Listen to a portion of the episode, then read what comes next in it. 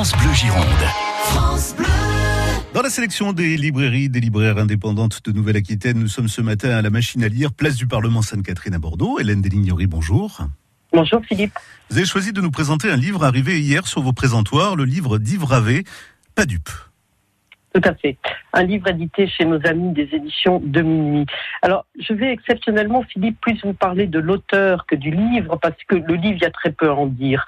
Il faut lire Yves Ravet pour comprendre l'enthousiasme que lui portent ces fans dont je fais partie euh, et qui attendent euh, toujours avec une très très grande impatience l'apparition d'un livre. Yves Ravet a écrit une, une, quinzaine de romans. Ce sont des romans qui sont toujours euh, subtils, délicats, dans lesquels je trouve une grande finesse et une grande intelligence. C'est une écriture extrêmement sobre. Yves Ravet, dans ce dernier roman, Pas dupe, nous conte l'histoire de Tipi Meyer. Tipi Meyer est retrouvée, c'est une femme, elle est retrouvée au fond d'un ravin dans sa voiture et on comprend très vite que c'est certainement pas un accident. En haut de la falaise, Salvatore Meyer, son mari, Kowalski, son amant, et l'inspecteur Costa. L'inspecteur Costa, c'est un inspecteur type Colombo, qui est absolument merveilleux. Dans le livre, il va y avoir une voisine, il va y avoir le beau-père, il va y avoir un ou deux personnages. Et en fait, ce livre compte cette simple histoire de savoir qui a tué Tipi, parce qu'on comprend très vite que c'est un crime.